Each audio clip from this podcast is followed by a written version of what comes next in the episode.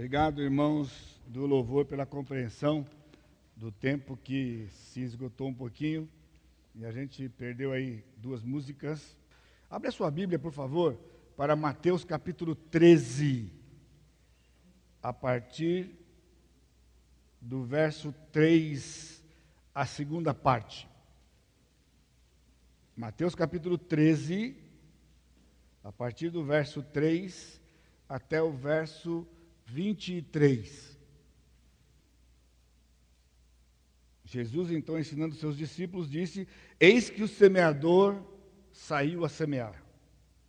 E ao semear, uma parte caiu à beira do caminho, e vindo as aves a comeram. Outra parte caiu em solo rochoso, onde a terra era pouca, logo nasceu, visto não ser profunda a terra. Saindo, porém, o sol a queimou, e porque não tinha raiz, secou-se.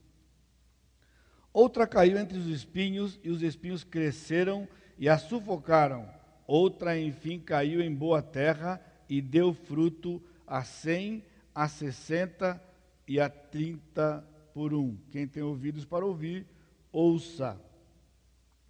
Versículo 18: Atendei vós, pois, à parábola do semeador. A todos os que ouvem a palavra do reino e não a compreendem, vem o maligno e arrebata o que lhes foi semeado no coração. Este é o que foi semeado à beira do caminho. O que foi semeado em solo rochoso, esse é o que ouve a palavra e a recebe logo com alegria, mas não tem raiz em si mesmo, sendo antes de pouca duração. Em lhe chegando a angústia ou a perseguição por causa da palavra, logo se escandaliza. O que foi semeado entre os espinhos é o que ouve a palavra, porém os cuidados do mundo e a fascinação das riquezas sufocam a palavra e fica infrutífera. Mas o que foi semeado em boa terra é o que ouve a palavra e a compreende. Este frutifica e produz a cem, a sessenta e a trinta por um. Certamente o Senhor abençoa a sua palavra quando ela é lida e explicada. E esse tem sido e é o meu desejo hoje à noite para cada um dos irmãos, do coração dos amigos que estão aqui nesta noite. Eu fiz uma introdução há duas semanas atrás das parábolas que nós vamos pregar nas próximas sete semanas, uma parábola a cada semana, começando com a parábola do semeador. Então eu já dei a explicação do que é uma parábola e então por que o Senhor Jesus Cristo falou em parábolas. No livro de Mateus, isso é muito importante, porque ele é uma ele, ele mostra um momento significativo do ministério de Jesus, quando Jesus deixa de ter um ministério público para ter um ministério reservado exclusivamente com seus discípulos. Depois de nascer, crescer e então começar o seu ministério, se manifestar, ele começou aquilo que é chamado ministério público, compreendidos no livro de Mateus, capítulos 1 a 12 e no momento culminante do seu ministério, nesse ministério público, onde ele ensinava, ele fazia, fez discursos e ele curava pessoas, alimentava pessoas com seus milagres, enfim. É, alguém dos fariseus, dos escribas e fariseus, atribuiu o poder de Cristo de fazer os seus milagres em nome de Beuzebu, o maior dos demônios. Diante disso, o Senhor Jesus Cristo fez uma declaração contundente, forte, dizendo-lhe que aquilo que eles haviam feito naquele momento era um pecado imperdoável, era uma blasfêmia contra o Espírito Santo. Por que uma blasfêmia contra o Espírito Santo? Porque o Espírito Santo da Trindade, dizendo respeito ao plano de salvação desenvolvido pelo Senhor Deus, tem o papel de abrir o entendimento da pessoa de maneira que a pessoa compreenda a palavra, entenda o seu estado e se renda aos pés do Senhor Jesus Cristo. Então, ele testemunha, Jesus disse que ele testemunhará a meu respeito. Então, ele é quem testemunha no coração de cada ser humano desta verdade de que o Senhor Jesus Cristo é o próprio Deus e o único meio de salvação o único meio de comunicação e relacionamento de Deus com o homem, o Senhor Jesus Cristo.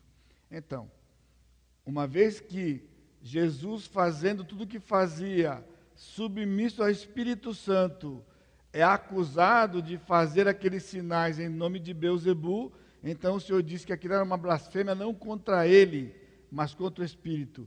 Que mesmo uma blasfêmia contra Deus e contra o Senhor Jesus Cristo seria perdoado, mas uma blasfêmia contra o Espírito Santo não seria perdoado nem aqui nem no porvir.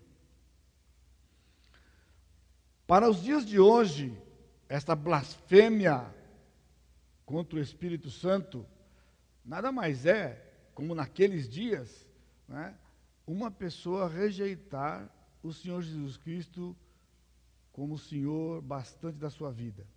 Ou seja, qualquer pecado que alguém cometa tem perdão, mas uma pessoa que não reconhecer Cristo como Senhor não tem perdão. Por isso é o pecado imperdoável. Essa pergunta me, faz, me fazem aí, tudo, todo lugar que eu tenho ido, tido a oportunidade de ir compartilhar a palavra, né?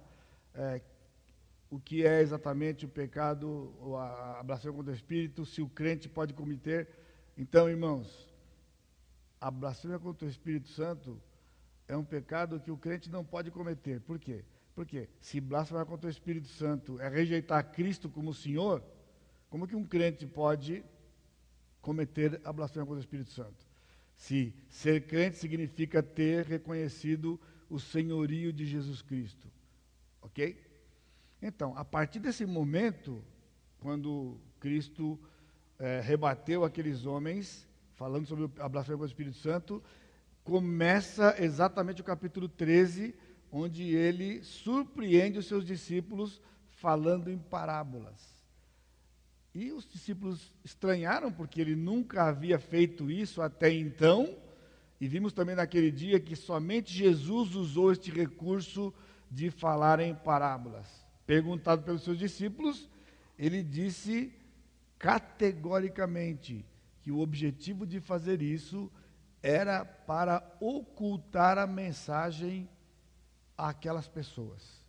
Portanto, uma mensagem que era pregada abertamente pelo Senhor Jesus Cristo até então, passa a ser agora ocultada pela figura de linguagem parábola. Está escrito aqui, e ele citou o livro de Isaías, de maneira que eles ouçam e não compreendam, e não se arrependam e não se convertam.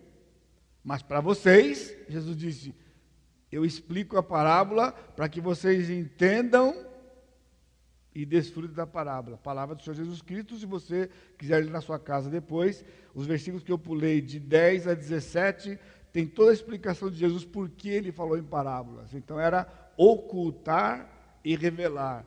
Ocultar para os homens e revelar apenas para os seus discípulos. E assim ele colocou aqui para nós. Por isso eu não estou gastando tempo para explicar esses detalhes, porque nós vamos entrar agora na primeira parábola e assim cada uma delas. A parábola é uma parábola do reino dos céus. Vimos naquela oportunidade que o reino dos céus é a igreja local.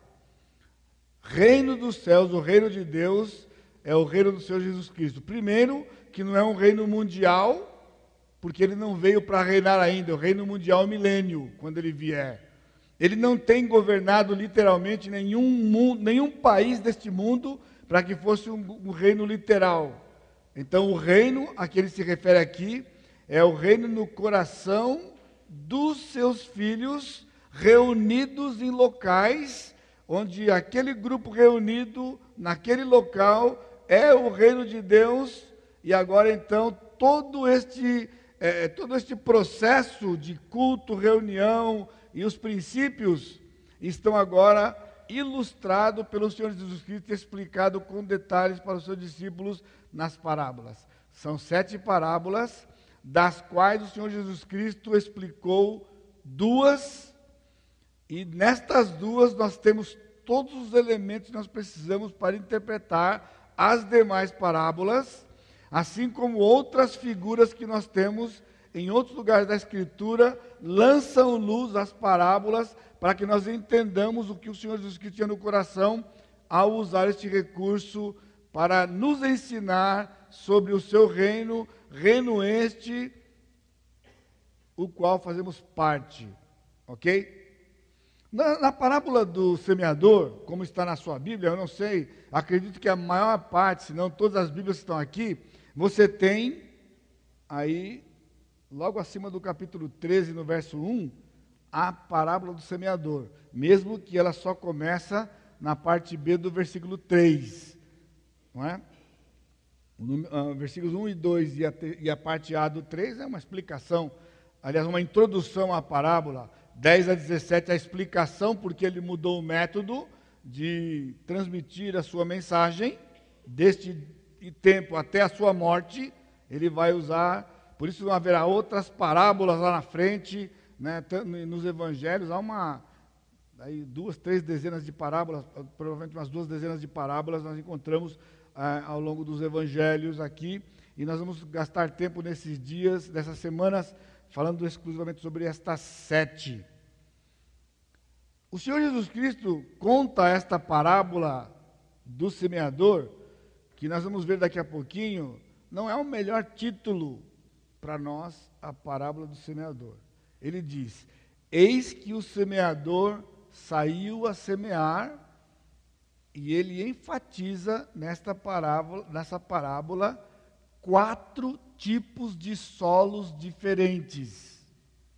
A ênfase do Senhor Jesus Cristo não é no semeador, por isso não seria totalmente adequado dizer que é a parábola do semeador, porque a ênfase dele não estava no semeador, nem estava na semente, porque a semente vai ser a ênfase da segunda parábola que ele vai contar, que é a nossa próxima ocasião que vamos nos encontrar aqui, onde ele vai explicar também aquela parábola e vai dar ênfase na semente. Portanto, o semeador, não importa quem ele seja aqui, ele não explicou quem era o semeador.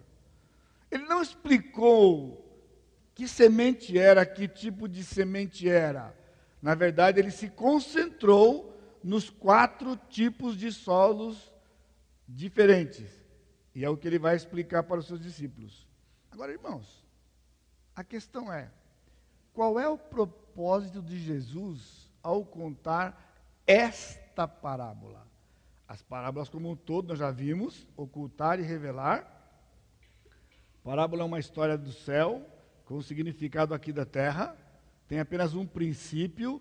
Qualquer detalhe da parábola joga para esse princípio, os detalhes não podem ser interpretados independentemente, eles só servem, só podem ser interpretados no ponto de vista de elucidar a lição principal e única da parábola, porque cada parábola tem apenas um significado. Nós sabemos os tipos de pessoa na igreja. Ou, ou, será? Será que o propósito de Deus, de Jesus, ao contar esta parábola, era para que nós soubéssemos os tipos de pessoas que há na igreja? Aliás, é o que o crente mais tem feito com essa parábola, né?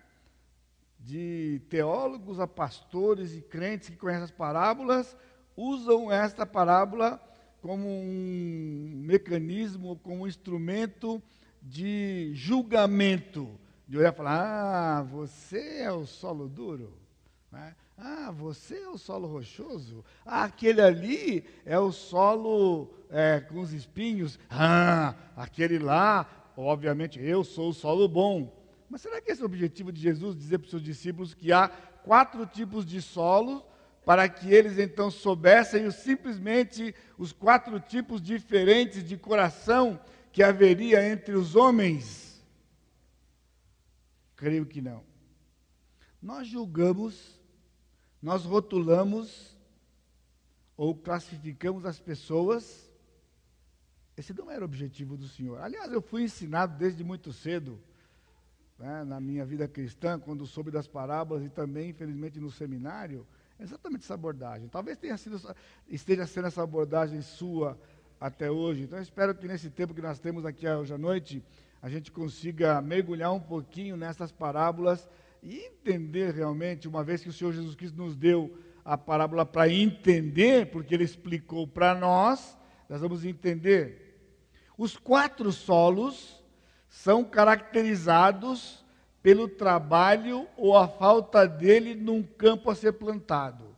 Então, Cristo contou a parábola, enfatizando os solos, para que os discípulos soubessem que aqueles solos narrados aqui eram caracterizados pelo trabalho que foi feito no solo. Eles não eram solos que nasceram assim, não são solos naturais, como se cada um ou todos nós tivéssemos dividido em quatro grupos distintos, e então já estaríamos fadados a viver isso aqui, não é? Ele está usando a figura da agricultura, e nós vamos ver alguns detalhes aqui. Vamos notar que ele não está falando de quatro lugares diferentes. Não são quatro lugares diferentes. Ele está falando de quatro tipos de solo onde a semente foi lançada.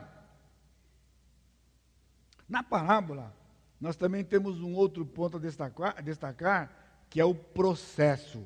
Esse processo da agricultura que o povo de Israel conheciam e que pessoas do nosso tempo hoje que trabalham no campo, eles podem entender isso aqui perfeitamente, pelo menos o aspecto é, literal da figura, né? mas não vai entender o aspecto espiritual se o Espírito Santo não abrir o entendimento. Esta é a ideia. Então ele diz: o semeador saiu a semear. Nota, não é um semeador saiu a semear. O semeador saiu a semear. Os discípulos estão ouvindo isso ao mesmo tempo. Ele está ouvindo as sete parábolas de uma vez só. Portanto, para eles o significado era dado imediatamente. Para nós, como nós vamos ver uma por semana, então a gente vai ter que ir entendendo aos poucos a cada figura.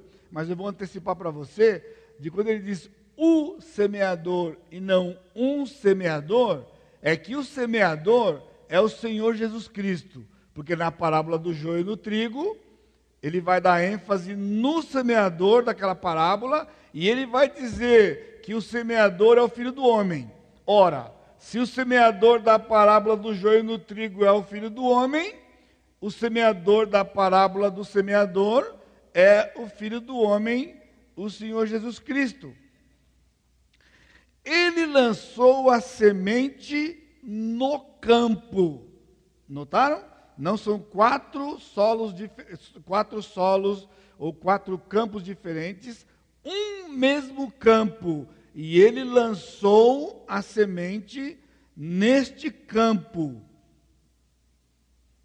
A semente foi jogada no campo todo, mas as sementes caíram em quatro tipos de solos diferentes no mesmo campo. Nós vamos também ver na parábola do, da, da, do joio no trigo que o campo é o mundo.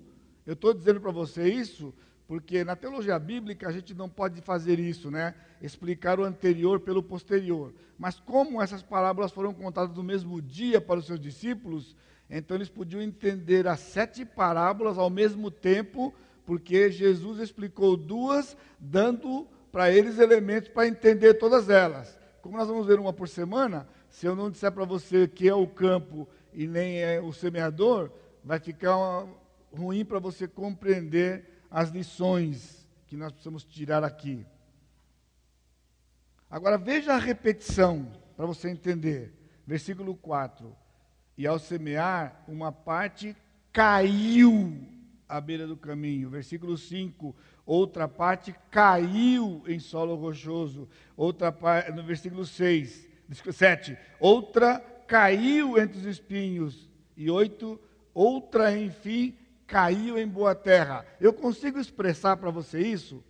Que ele não está semeando quatro campos, ele está semeando um campo só, ele joga a semente, ele sai jogando a semente, mas ao jogar a semente, a semente cai em solos diferentes no mesmo campo. E isso também é repetido na interpretação, versículo 19: a todos que ouvem a palavra do reino e não a compreende, compreendem. Então, a todos que ouvem. Então, caiu na interpretação os que ouvem. Versículo 20: O que foi semeado em solo rochoso, esse é o que ouve a palavra e recebe logo. Versículo 22, o que foi semeado entre os espinhos é o que ouve a palavra, porém os cuidados do mundo, tá, tá, tá, tá, tá. E versículo 23, mas o que foi semeado em boa terra é o que ouve. Então você percebe que há um paralelismo aqui. A semente cai num certo lugar. Na interpretação, é a pessoa que ouve. São quatro tipos de diferentes que vão ouvir a mesma mensagem e a mensagem vai ter um efeito diferente em cada coração. Então a semente é a mesma, o semeador é o mesmo, mas o resultado no solo é diferente. Agora, visto que o subtítulo, tipo, a parábola do semeador, não foi inspirado, a inspiração do Senhor está no texto e não nos subtítulos, os subtítulos foram acrescentados séculos mais tarde para nos ajudar a manusear o texto. Então foi dividido em capítulos e versículos. Ao ser dividido em capítulos e versículos, então colocou-se subtítulos para nos ajudar. Mas alguns desses subtítulos aí eles não são adequados, né?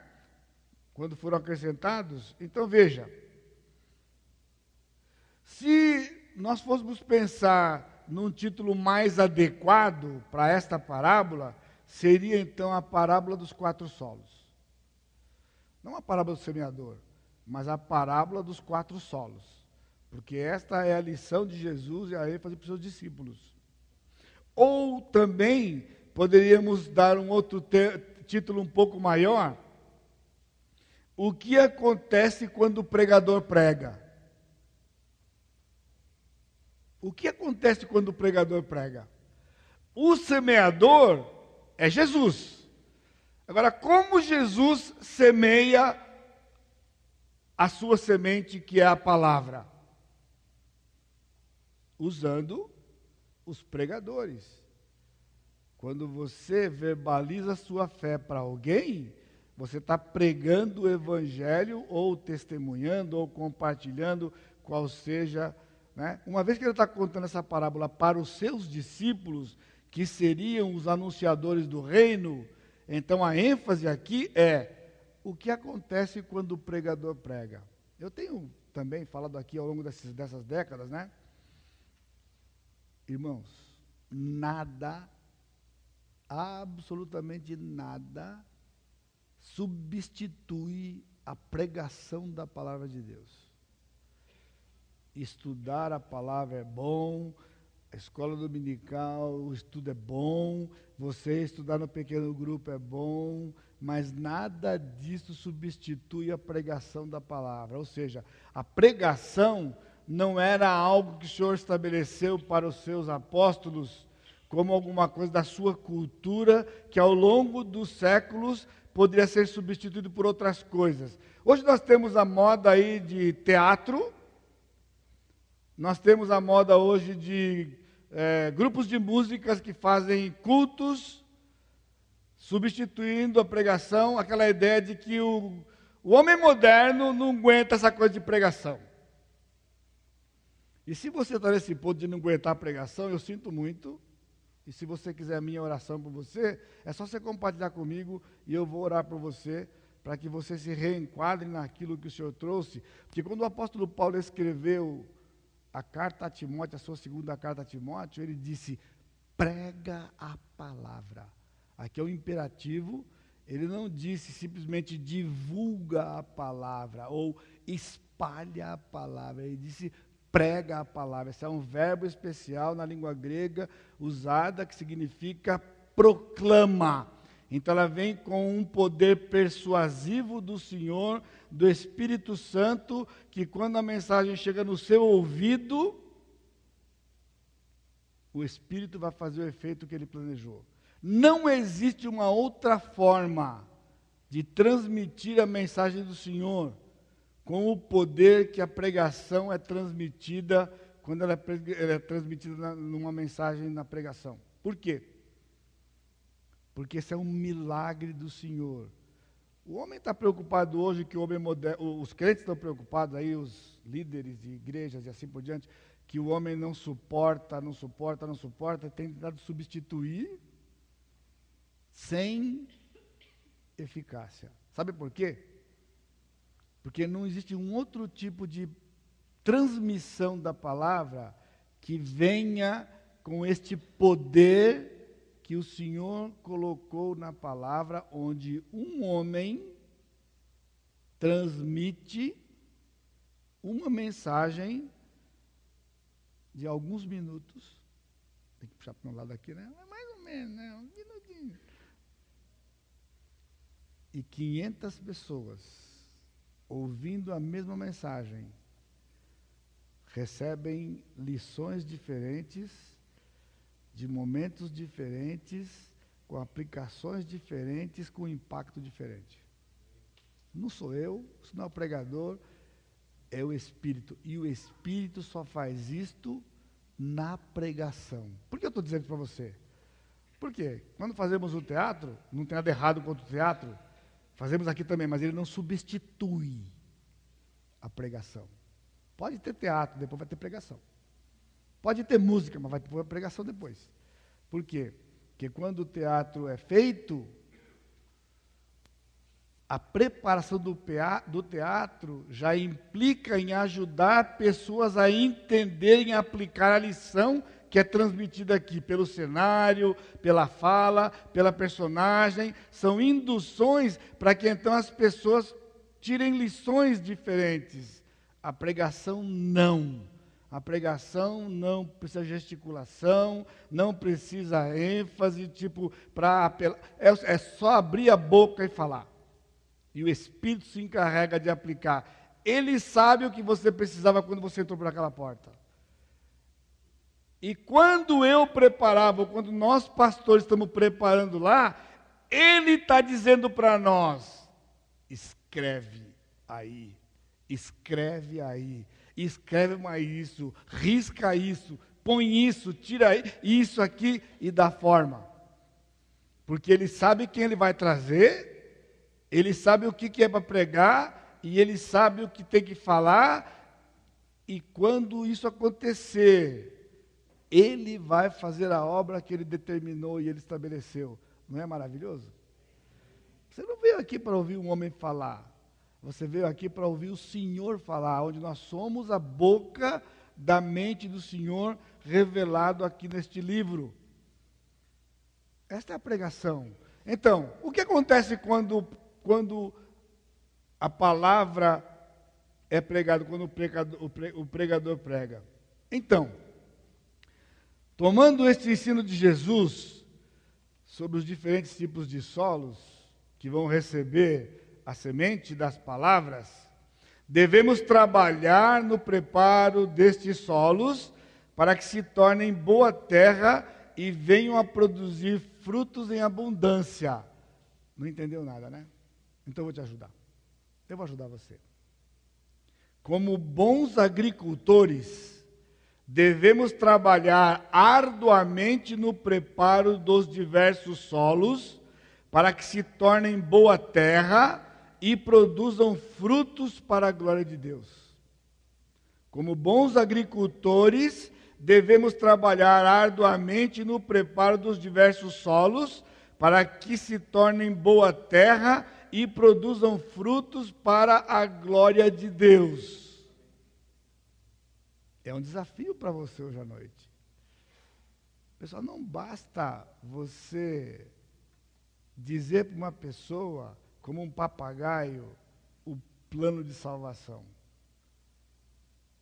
Infelizmente, a igreja substituiu o plano original de Deus de fazer discípulos para simplesmente pessoas compartilhar o evangelho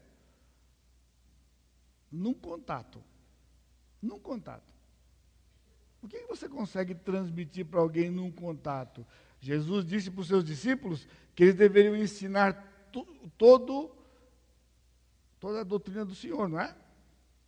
Tudo. Como é que você faz isso? Fazer discípulos, ensinando-os a guardar tudo que vos tem ordenado.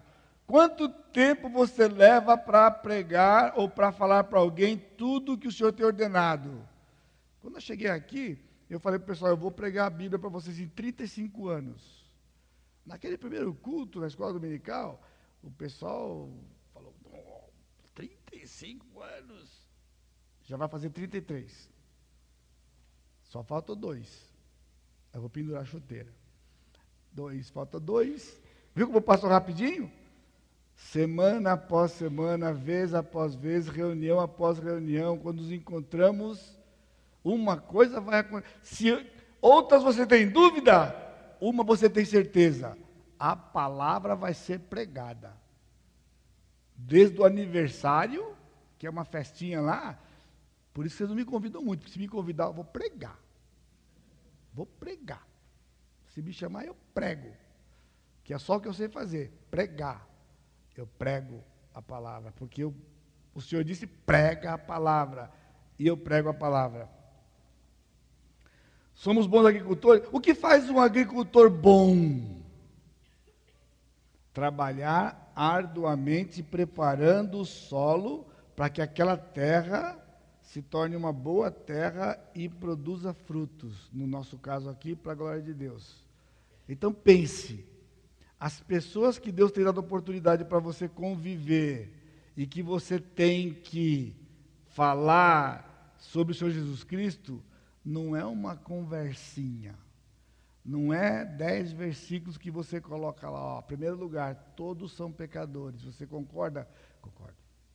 Olha, quem é pecador, a Bíblia diz que destituído toda a glória de Deus. Aí você tem que saber que é destituído, né? Lançado fora, não tem parte com o Senhor. Tudo bem? É. O salário do pecado é a morte. Então, se você é pecador, você tem como salário, trabalhou a morte. Mas o dom gratuito de Deus é a vida eterna. Entendeu? Eu entendi. Deus prova o seu amor para conosco, que Cristo morreu quando era pecador, entendeu? Se você confessar com a boca, entendeu? Confessa Jesus. Não. Aí desarmou você. Eu segui todos os versículos, na hora que eu perguntei, ele falou: não, não. E aí? E agora?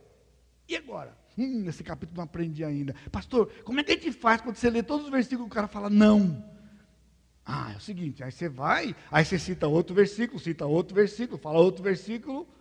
Ah, legal, ele volta lá e cita outro versículo, outro versículo, e aí, não. Pastor, de novo, segunda vez, ó, falou não de novo. E agora, o que, que eu faço? Mas na terceira fala assim, ó, não vai dar para explicar para você. É melhor você ficar do meu lado e ver como é que a gente faz. Leva tempo. Sabe por quê? Primeiro, quando você se aproxima de uma pessoa, primeira tarefa sua, saber que tipo de solo é. Então você vai ter que gastar um tempo, bate um papo, conversa, para saber que solo é. Está aqui na parábola já. Agora, é, ah, esse é solo duro. Descarta, vou pegar outro. Não! É solo duro? O que, que acontece? Vamos ver o que acontece aqui. Primeiro solo. Uma parte da semente caiu à beira do caminho. Versículo 4. Ao semear, uma parte caiu à beira do caminho, vindo as aves a comeram. Ele já deu a dica para você. Se você estiver diante de um solo à beira do caminho, se jogar a semente, as aves do céu vão comer. Já deu a dica para os seus discípulos. Agora, o que é que ele quer dizer com a beira do caminho? A beira do caminho era um lugar de deslocamento no campo. Então você imagina um campo onde vai ser plantado alguma coisa. Né? O pessoal andava a pé, e ao andar naquele lugar, anda, anda, anda, anda, anda, anda, anda, todo dia, um monte de pessoas andando para ir para o campo para trabalhar, vai aquele monte de trabalhador, anda por aquele caminho lá, e aí começa a mexer com a terra, aí o, o campo é muito grande, então para sair daqui para ir para o lado de lá, ele volta aqui um pouquinho, aí ele pega um outro caminho, sempre buscando as distâncias mais curtas, são conhecedores da matemática, sabia? Um agricultor que não conhece matemática, ele morre de andar e não faz nada. Então o cara conhece matemática, né? de que tem que ser um lugar mais curto para cobrir a maior distância. E assim eles vão formando os caminhos dentro do campo. Trabalha com a terra, mas havia no meio do campo trilhos que eles passavam, os mesmos lugares. Já viu no meio do mato? Quando os animais passam naquele lugar lá, com o tempo você vê que tem um caminho ali.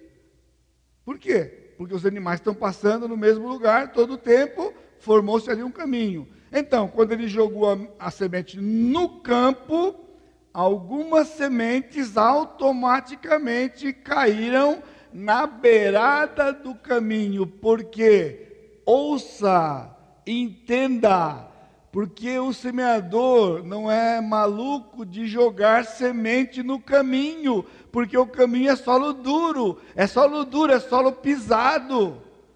E ele precisa desse solo, pelo menos por algum tempo. Então ele não joga a semente ali, ele joga a semente aonde? No campo. E quando ele joga a semente no campo, algumas delas caem na beira do caminho, está entendendo? Na beirada do caminho e não no caminho, porque ele está jogando no solo que ele foi trabalhado, mas ele está ao lado de um lugar de passagem, então algumas sementes caem ali. Aí as aves dos céus vêm com fome e começam a pegar aquelas sementes. O que acontece? Não vai nascer nada naquele lugar. Não vai nascer nada naquele lugar. Essa é a beira do caminho. Era um solo duro pelas pisadas das pessoas e ficava exposto aos vários tipos de clima. Era um terreno sem preparo algum, só pisoteado que tanto margeava o campo, como também estava no meio do campo para que eles transitassem e cobrissem o campo todo.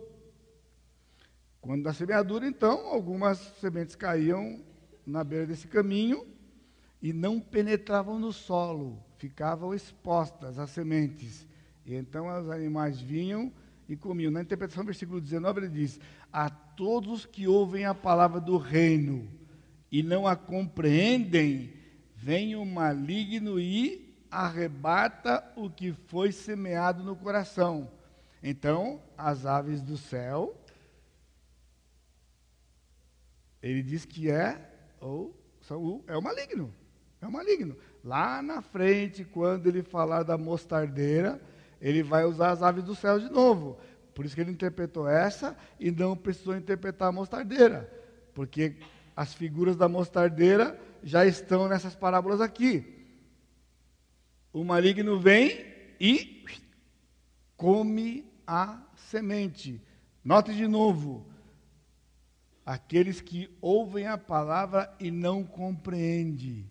Irmão, não adianta você falar quatro versículos para a pessoa e fazer o um apelo para ela e colocar no seu relatóriozinho.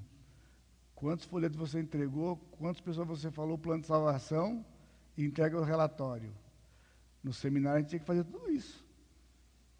Você falou de Jesus para quantas pessoas esse mês? E tinha que entregar no relatório. Acredita?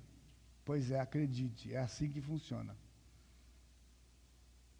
Ora, se alguém falava, eu falei para 100, você imaginou, oh! Se você falar assim, ah, esse mês não foi tão complicado, dois. Oh, dois? Você percebeu? A coisa do status. Agora, irmãos, com todo o respeito que eu tenho a quem quer que seja, essa coisa do maligno, irmãos. Jesus não disse nada disso aqui.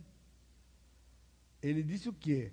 Que você pode falar a palavra para alguém que vai ouvir e não vai compreender.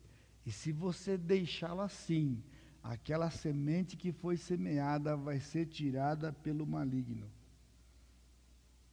Pessoas que não entendem a mensagem do Evangelho, mas estão constantemente expostas a ele.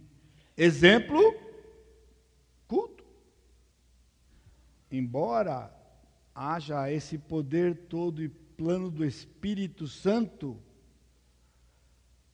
esse não é o método que o Senhor trouxe para trazer pessoas para o seu reino. Isso é feito naquilo que a Bíblia chama de discipulado. É sentar e trabalhar a terra.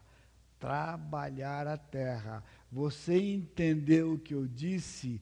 Ah, eu acho que não, porque sabe, lá da onde eu vim, tem isso, tem aquilo, tem aquilo, pessoal.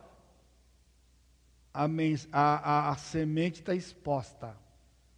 Então precisa trabalhar a terra para que ele entenda. E essa é uma ação exclusiva de quem? Do Espírito. Nós trabalhamos explicando, mostrando, mostrando passagens, mas o Espírito Santo tem que agir para falar, abrir o entendimento para que ela compreenda. Agora veja, segundo Coríntios 4:4, o apóstolo Paulo, entendendo o que Jesus tinha dito para aqueles primeiros discípulos, ele escreveu ele diz, versículo 3: Mas se o nosso evangelho ainda está encoberto, é para os que se perdem que está encoberto, nos quais o Deus desse século cegou os entendimentos dos, dos incrédulos, para que eles não resplandeça a luz do Evangelho da glória de Cristo com a imagem de Deus. Então o maligno cega a pessoa para não entender a mensagem. Aqui a explicação do apóstolo de como que funciona do maligno vir e comer a semente. Agora, irmãos, uma coisa séria, eu não estou falando para ninguém, estou falando para todo mundo. Crentes podem ser usados por Satanás por comportamento que contribui para distrair, dispersar ou atrapalhar o entendimento da mensagem é o maligno que arranca a mensagem. Tome cuidado, meu irmão. Tome cuidado, não é pelo fato que você já é convertido e a mensagem do Evangelho é tão natural e comum para você, que você fica batendo papo com quem está do seu lado, de namorada a esposa, de namorado a esposo, filho e etc., amigo de agrupo e tudo mais. Fica do PPP, PPP, atrapalha quem está atrás, atrapalha quem está do lado, atrapalha quem está na frente. É um tal de levante e sai para beber. Eu vou mandar interditar aquele bebedouro lá fora. Porque eu estou contribuindo para o seu pecado. Porque não sei, é impressionante como esse lugar aqui dá sede. Esse lugar parece que tem sal aqui dentro. Porque entrar aqui dentro, daqui uns poucos minutos, começa a dar uma sede. Tirando alguém que realmente tem um problema, pessoal, das sete até as. Era, era oito e meia antigamente, agora é quase nove, né? É uma vontade no banheiro. Agora, eu sei que há alguns que possam ter uma dificuldade real que precisam do banheiro, e até mais de uma vez, mas tanta gente assim, parece criança. Estou dirigindo, fazer uma viagem para ir visitar não sei quem, não sei onde. Três crianças no carro, acordávamos cedinho, tomávamos café, Eis que a mamãe dizia para os três, os três, onde eles estão, espalhados por aí. Vai todo mundo no banheiro agora. Vai no banheiro, porque vamos entrar no carro e vamos pegar a estrada. E vai com um, vai com outro, vai com outro. Todo mundo foi no banheiro? Todo mundo foi no banheiro. Entra no carro, Sai, pega a estrada, 10 quilômetros. 20. Mãe, quero ir no banheiro, mãe. Mas você não foi no banheiro? Mãe, eu fui, mas não estava com vontade naquela hora, estou com vontade agora. Aí a mãe fala: Bem, para no próximo posto. Para no posto. Agora os três vão no banheiro, entendeu? Os três. Volta, pega o carro, andou mais 20, 30 quilômetros, o outro. Mãe, agora eu quero ir no banheiro. Pessoal, a parte da manhã da viagem eu não conseguia rodar mais do que 200 quilômetros das sete da manhã até meio-dia. Porque enquanto não parava no banheiro para todo mundo, e aí quando terminava começava a rodar tudo de novo, outra vez, o primeiro que foi já está. Pessoal, aí eu fiquei macaco velho. Acordava três e meia da madrugada, todo mundo dormindo ainda, botava no carro e rodava até oito da manhã quase. Uma beleza. 400 quilômetros. Parava, tomava café, eu sabia que depois até meio-dia só mais 200. Só mais 200. Mas já estava preparado, porque eu já rodei 400 com eles. Para poder fazer a base de mil por dia. Ali eu não gosto nem de lembrar, né? Porque pegou trauma, não viaja mais de carro para longe por causa disso. Porque era mil, mil trezentos num dia. Para viajar do Nordeste para cá. Dois dias para chegar. Precisava ser dois dias, porque cada parada na rua de noite para dormir era não sei quanto. Agora você está entendendo como é a coisa? Pessoal, chama a atenção de quem está do seu lado. Isso é coisa do diabo. Você está sendo usado e nem está percebendo. Por favor. Por favor. A partir do bem que vem, todo mundo vai no banheiro antes de entrar aqui. E todo mundo já passa no bebedouro, por favor, bebe a sua água no bebedouro. Depois você entra aqui, fica aqui e luta contra o diabo, porque vai dar coceira, vai dar vontade de levantar, mas repreende. Eu repreendo, repreende, uai, mas não levanta. Agora, de novo, pessoal, eu sei que há pessoas que têm necessidade, isso aqui não é para você, tá bom? mesmo os meus colaboradores do louvor. Eu não entendo, pessoal. É impressionante. Eu acho que cantar aqui tem problema. Porque a hora que termina, pessoal, ó.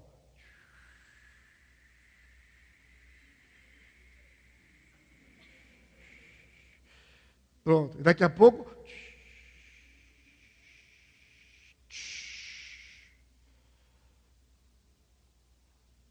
Pessoal, vocês já me viram sair para ir no banheiro durante o culto. Tanto é que o dia que eu saí, eu estava tendo um infarto. O dia que eu saí, que eu atravessei esse corredor aqui durante o culto, rapidinho, uma meia dúzia correu lá no meu escritório, porque eu estava passando mal. Já venho preparar o pessoal para ficar aqui. Você está entendendo?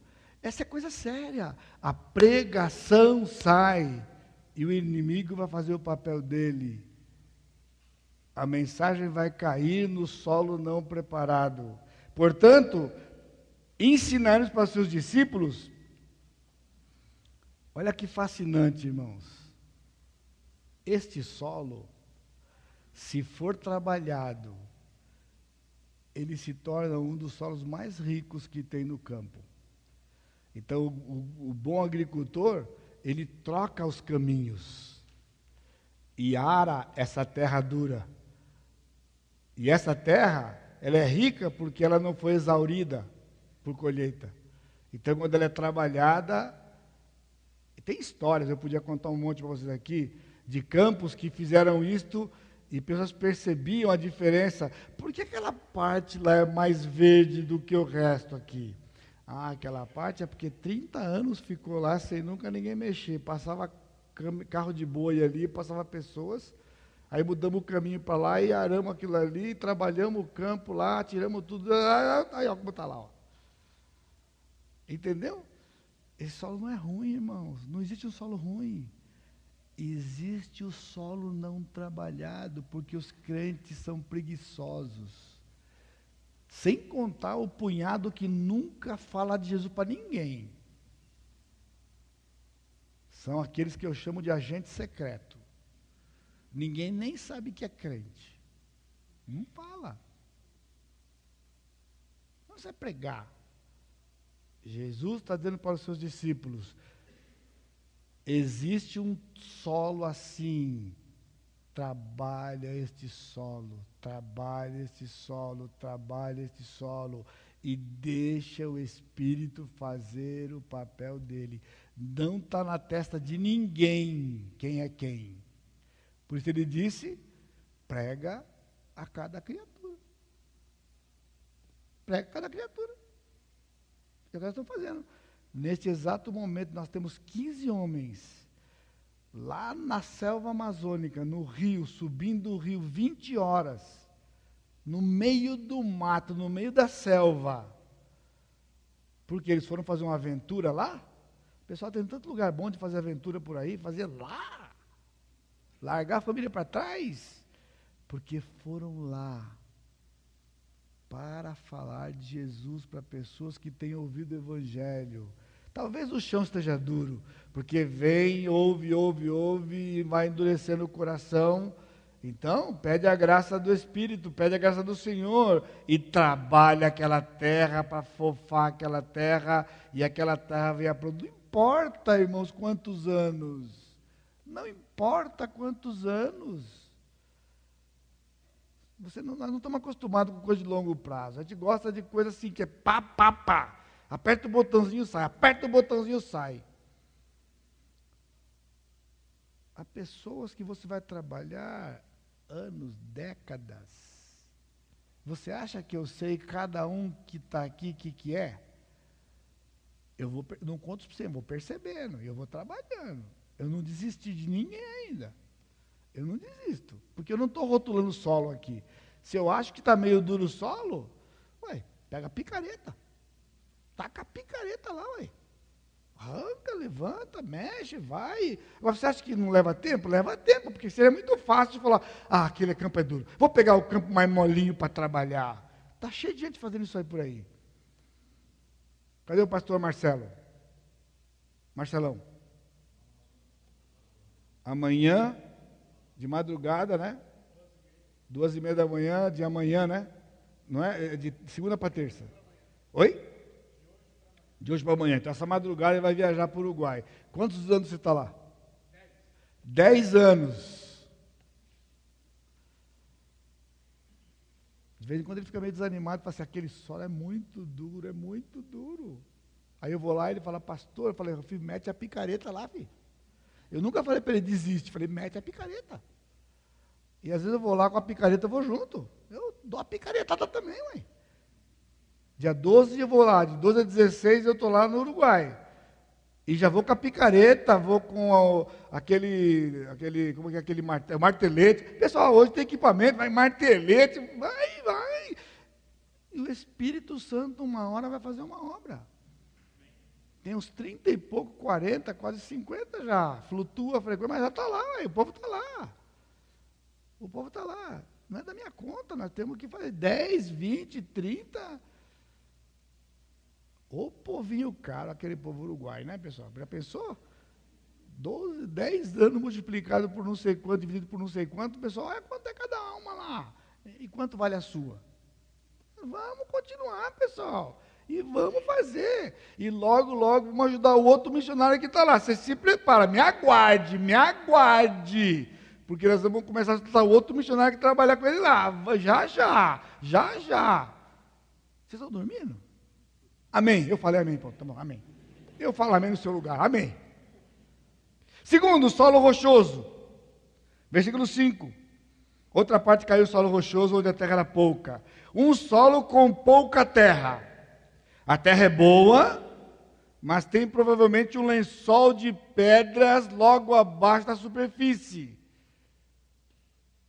Você olha aquela terra boa, o pessoal deu uma aradinha básica lá e ó, jogou semente, daqui a pouquinho, rapidinho, a primeira chuva já brotou e começou a crescer. E o agricultor fala assim: eita, terra boa. O texto disse: Logo nasceu, visto não ser profunda a terra, saindo, porém, o sol a queimou, e porque não tinha raiz, secou-se. Versículo 20: O que foi semeado em solo rochoso, esse é o que ouve a palavra e recebe logo com alegria, mas não tem raiz em si mesmo, sendo antes de pouca duração, ele chegando à angústia ou à perseguição por causa da palavra, logo se escandaliza. Em Portugal, há uma história interessante que fazendeiros da região decidiram tirar as pedras do solo, tacar a máquina e trazer lá embaixo do solo e arrancar as pedras, pegaram um punhado de pedra que tinha lá e começaram a fazer ornamentação com as pedras. As pedras grandes decidiram fazer cerca para colocar em volta a propriedade e demarcar a propriedade. Tiraram tudo, deixando a terra zeradinha. Olha o solo rochoso. Quando semeado, germina logo. Por quê? A terra é boa, só que ela é pouca. Logo tem pedra embaixo. Ela é fértil. E o calor das pedras que estão embaixo faz com que haja umidade. E então ela logo brota. Aqui um alerta. Cuidado com o florescimento rápido. Tem pessoas que são assim. Você prega o evangelho, de repente a pessoa entende, os olhos brilham e eu quero, eu vou. Na outra semana tá e participa de tudo. Se marcar cinco cultos, vem. Se marcar todo dia, vem também. Marca a programação, vai também. Logo, logo sabe que tem um seminário, vai para o seminário também. E é. Mas a parábola está aqui. A parábola está aqui.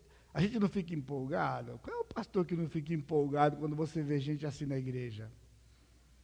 Mas o que diz o texto? Mas não tem raiz em si mesmo, sendo antes de pouca duração, em lhe chegando a angústia ou a perseguição, logo se escandaliza. Pessoal, ao longo desses quase 50 anos, eu tenho visto um punhado. Um punhado. Do nada. Olha só a coisa do crente. Cristo disse aqui: quando a angústia ou a perseguição, sabe o que é? Maus entendidos, dificuldades de relacionamento, logo ficam ofendidos. Esse é o crente. Ó, o crente, ele é assim eles são afetados no alojamento se eles moram num lugar, numa comunidade. Pessoal, aguenta tudo. Aguenta tudo. Se faz parte de um clube, aguenta tudo. Nas uniões que fazem de relacionamentos, aguentam tudo.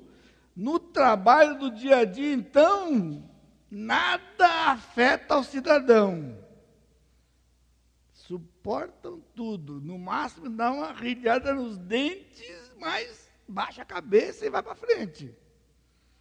No entanto, nos mínimos maus entendidos na igreja, logo ficam ofendidos. O bichinho para ser ofendido é crente.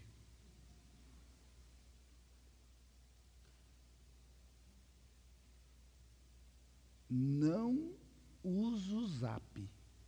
Não uso o zap. E B Maranata é uma bênção para nós, mas você não me vê lá. Não vou lá. Sabe por quê? Porque eu descobri muito cedo que o crente é milindroso. Me buzinaram no ouvido, buzinaram no ouvido, até eu ter uma página no Facebook. E eu tive uma página um dia. Um dia. Infeliz o dia. Não é feliz o dia, infeliz, porque eu entrei lá, aquelas postagens lá, aí eu não entendo nada, continuo não entendendo até hoje, faço questão de entender, tinha um negocinho lá com os numerinhos lá, quando abri, estava lá, solicitação de amizade. Tinha uma meia dúzia. E eu fui lá, aceitei de todo mundo, caprichado. No dia seguinte, adivinha? Não fui. Não entrei lá, ué. Eu não tinha tempo de entrar naquele dia. Eu não sabia que tinha que entrar todo dia, toda hora. Eu não entrei. Eu não sabia. Sabe o que aconteceu? Alguém disse: Solicitei a amizade do pastor e o pastor não aceitou a minha amizade. Aceitou de não sei quem lá, não sei quem, mas não aceitou a minha. Nunca mais entrei naquele negócio. Aparece no IB Maranata lá, fulano fazendo aniversário, aí todo mundo, parabéns, irmão, parabéns, irmão, parabéns, irmão, parabéns. No fim do dia, aquele agradecimento geral. Eu nunca estou lá. Porque se eu entrar lá e no outro dia alguém faz aniversário eu não entrar, não vou entrar, uai. Olha o que vocês fizeram comigo. Eu sou alienado, alienado. Porque se eu entrar e não entrar, ou seja, porque o crente é melindroso, melindroso, melindroso. É isso aqui, ó, que Jesus está dizendo. Isso aqui é solo rochoso. Sabe o que precisa? Arrancar a pedra lá de baixo, tira tudo, trabalha a terra, trabalha, ganha tempo, trabalhar, trabalhar, para o solo ficar bom. Entendeu? É. Uai, uai. Quando a pessoa me ama muito, eu fico esperto. Porque é rapidinho vai me odiar. É dois minutos. Dois minutinhos. Uai, mas não é assim. Bom, não tinha que ser. Mas Jesus está dizendo aqui: uma parte caiu no solo rochoso. Rapidinho já nasceu, cresceu, mas aí não tinha raiz. Quando veio a angústia e as provações, ó, bora. Rapidinho. Ah, falaram isso, fizeram aquilo, agiram assim, olharam torto para mim, não me cumprimentaram. E, e saí eu desesperado, né? Para consertar isso, para costurar esse negócio todo aí, pessoal. Não dá, não dá. Tem que fazer o quê? Trabalhar a terra. Trabalhar a terra. E vamos que vamos, que vamos, que vamos, não importa. Então, essa coisa de fruto rapidinho, aqui não dá. Fruto rapidinho, eu já fico esperto, porque eu vou ter que trabalhar lá, vou ter que ir lá. De vez em quando vou à ponta de uma pedra, vai lá, arranca a pedra, fofa a terra, para a coisa pegar, o fruto pegar, ter profundidade, tem que ter raiz profunda para poder crescer. Esse objetivo que Jesus disse para os seus discípulos. Ele não estava dando informações para eles julgarem, estava dando informações para eles trabalharem não há desistência, porque eu não sei como que o Espírito vai trabalhar em ninguém, mas eu sei de uma coisa: a terra tem que estar preparada. E se a terra não estiver preparada, não vai germinar. Irmãos, eu tenho tempo. Eu tenho tempo. Um agricultor que não tem tempo não vai ser agricultor. Paulo fala sobre isso, né? O agricultor aguarda com paciência o fruto. Aguarda com paciência o fruto. Se não tiver paciência, não serve. E não é para pôr no relatório. Não tem relatório. Aqui não tem relatório. Sol e pouca terra. Falta aradura, tem que remexer a terra, tem que tirar pedras, tem que aprofundar a terra entre os espinhos, versículo 7. Outra caiu entre os espinhos, e os espinhos cresceram e a sufocaram. Versículo 22. O que foi semeado entre os espinhos é o que ouve a palavra, porém os cuidados do mundo e a fascinação das riquezas sufocam a palavra e fica infrutífera. O que acontece quando o pregador prega? Ele prega a palavra e de repente acontece isso aqui. Esta terra, Jesus está dizendo, ela foi previamente arada. Mas como ela foi feita de forma pobre e não de forma trabalhada demoradamente, foi superficial, não se gastou o tempo necessário. Sabe o que é isso? Muitas atividades, pouco tempo, muito esforço gasto em outros interesses. Eu não quero expor ninguém, né? Mas eu sempre, quando isso aqui eu me lembro do, do Osman. Quantas eu vi Osman? Osman está ali. Osman se converteu, veio para o escritório. Você lembra, não lembra? Empresário, aqui na cidade. O camarada viajava, queria um desesperado, pessoal, queria um desesperado para manter o seu negócio. Aí veio lá falar comigo e eu falei, irmão, mas presta atenção, pessoal. Eu não sou agressivo. Eu vou de mansinho assim, mas quando eu dou o bote, pessoal, o bote é certeiro. Aí conversou, me contou a atividade e tal, eu me, me entreguei para Jesus e tal, estou vindo para cá. Eu falei, meu irmão, eu queria saber que tipo de crente você quer ser. Se você quiser ser um empresário que vai cuidar das suas coisas, a igreja está aí, ó. Toca o barco.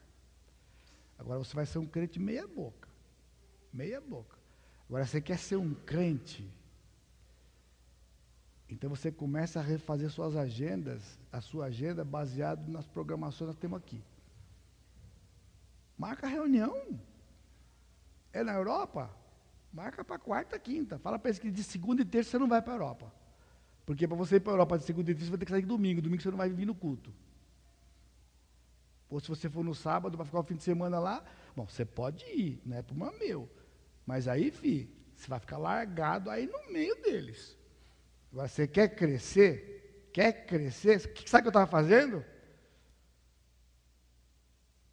Mexendo com a terra, fofando a terra, tirando os espinhos que estavam lá já, germina, já lá dentro, que ia sufocar. Jesus disse: as atividades do mundo e a fascinação das riquezas sufocam. Os crentes dão prioridade para a riqueza. Pessoas dão prioridade, estão sempre fascinados com as coisas que o mundo está oferecendo.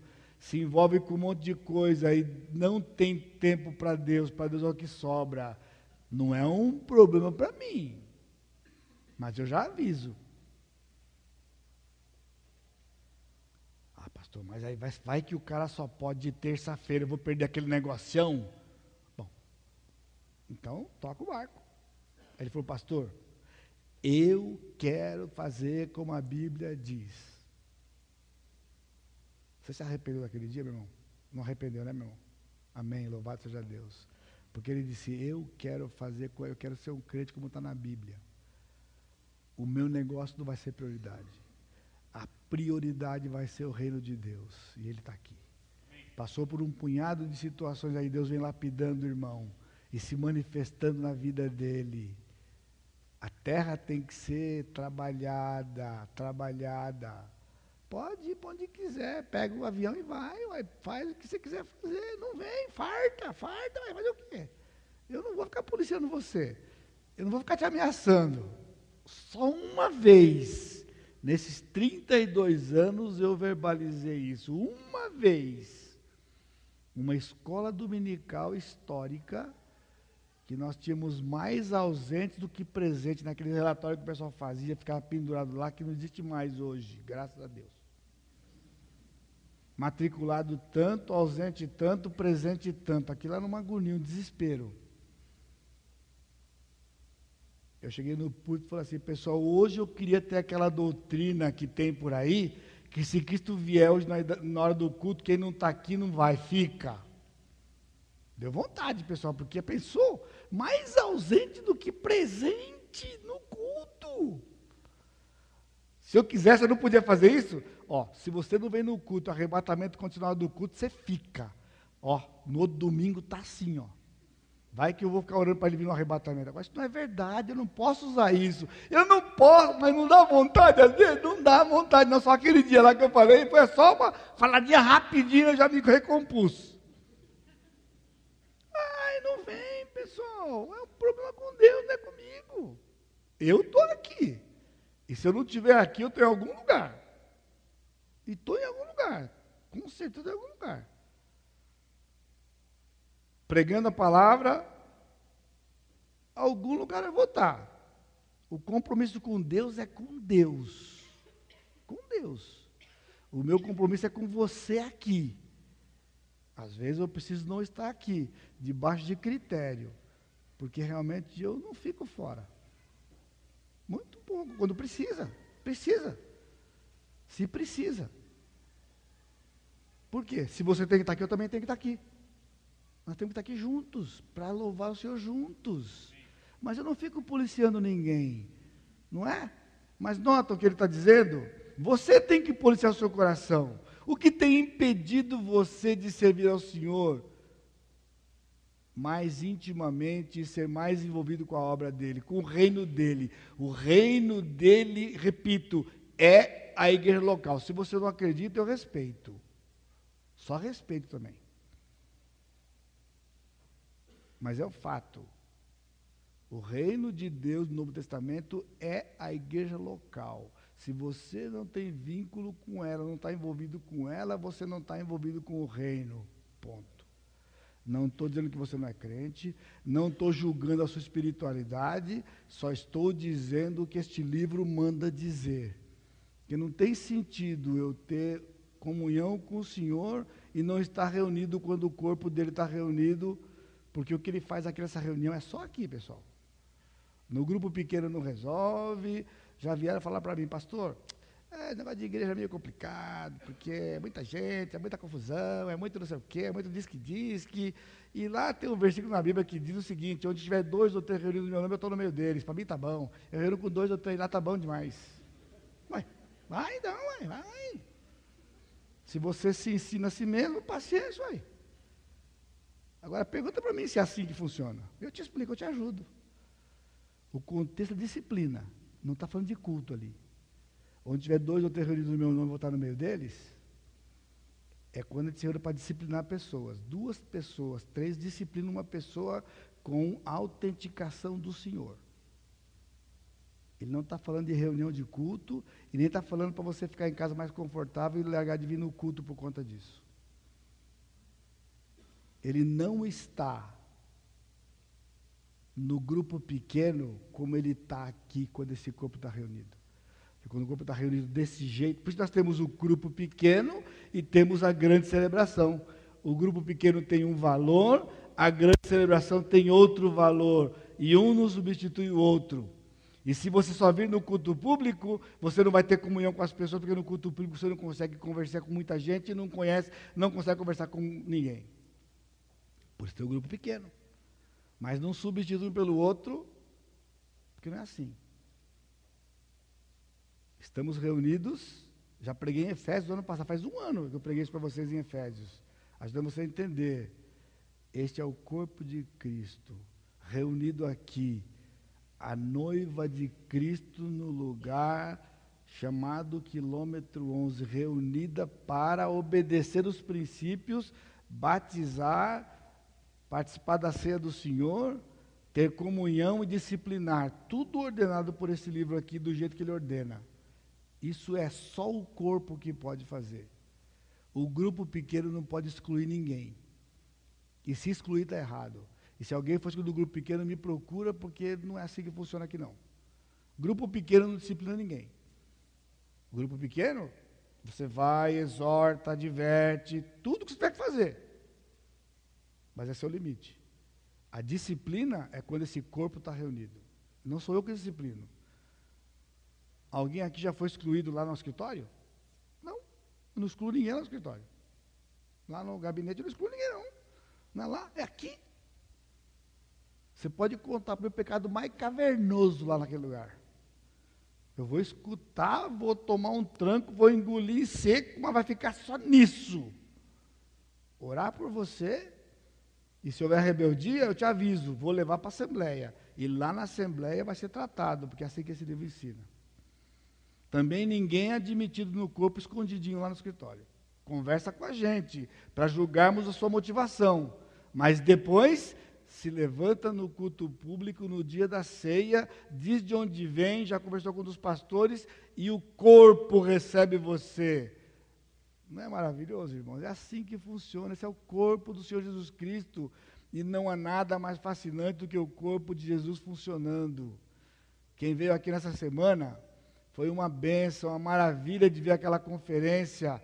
400 e tantas pessoas vindo aqui de vários lugares para ouvir a ministração da palavra. Quase uma centena de pessoas envolvidas para que aquilo acontecesse aqui.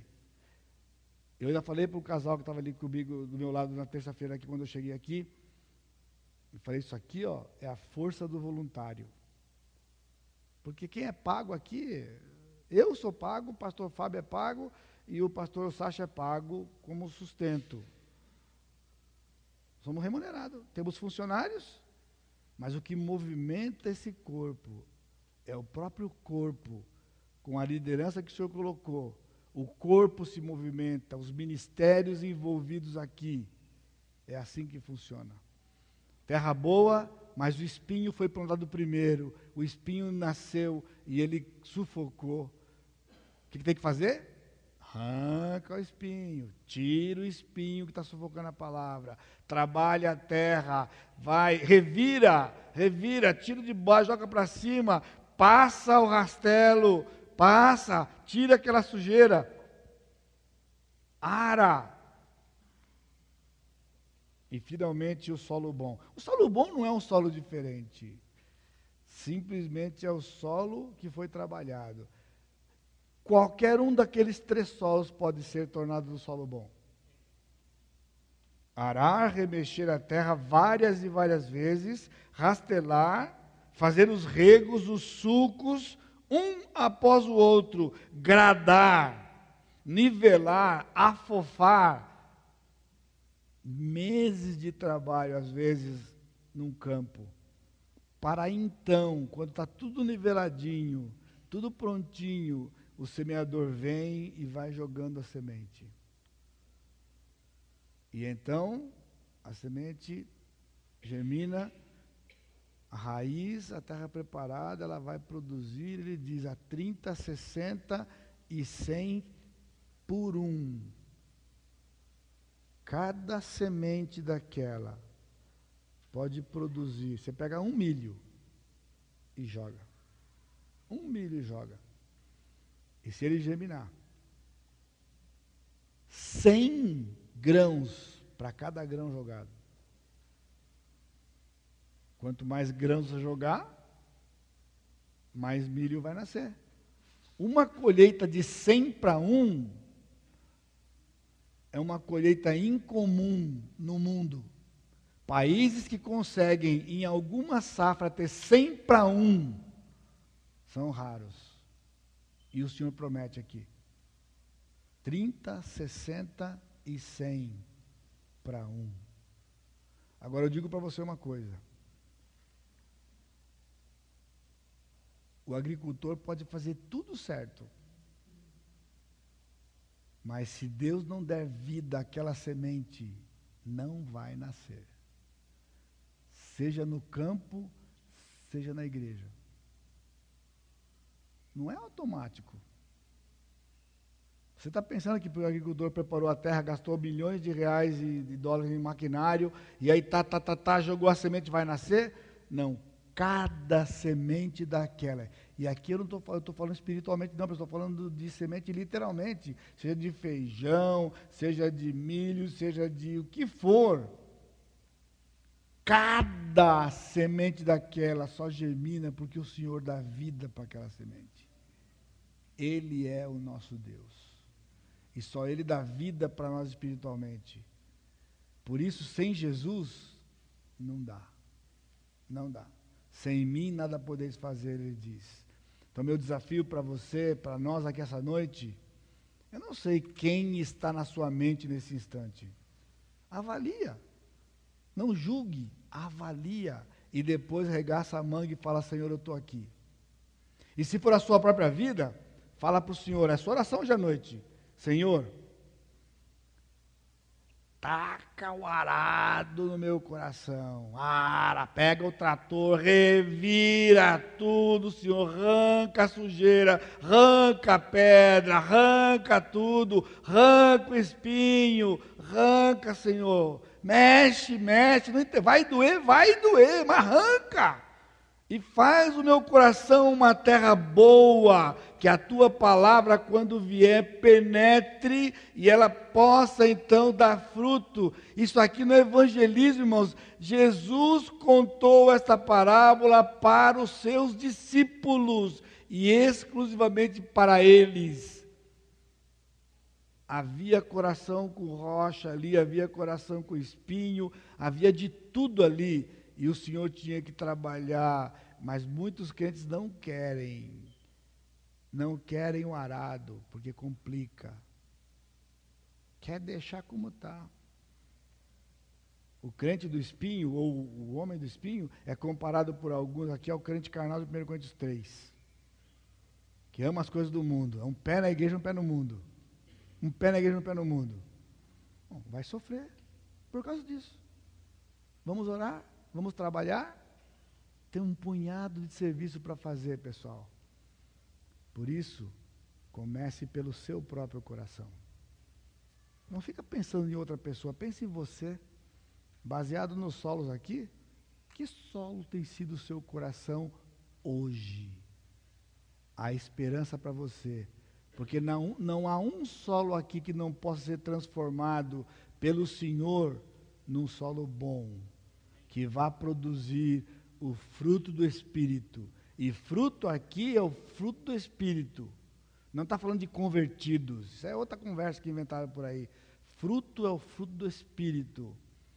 Você tem manifestado alegria, paz, amor, longanimidade, benignidade, bondade, fidelidade, mansidão, domínio próprio? Esse é um coração com terra boa que foi trabalhada. Não tem fruto em abundância, não tem fruto para a glória de Deus? Precisa trabalhar. E eu estou aqui, nós pastores estamos aqui para ajudar você a trabalhar o seu coração, para que você seja produtivo para a glória de Deus. Amém? Pai bendito, ajuda-nos, Pai. Quebranta os nossos corações. Que o arado do Senhor possa vir para a terra do nosso coração e trabalhar essa terra, tirar as impurezas, tirar tudo aquilo que impede que a tua a semente da tua palavra penetre e germine e produza fruto para a tua glória, para o teu reino, Pai. Nós queremos ser produtivos no teu reino. Nós estamos nos dispondo na tua mão. Nos livra de nós mesmos, Pai.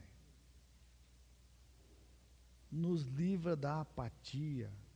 Nos livra do melindre. Nos livre de ficarmos ofendidos por qualquer coisa.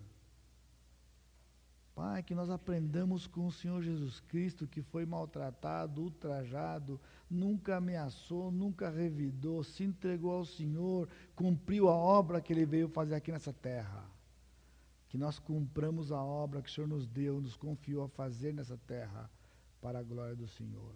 Que a graça do Senhor Jesus Cristo, o amor de Deus Pai e a consolação do Espírito Santo seja com todo o teu povo hoje e sempre.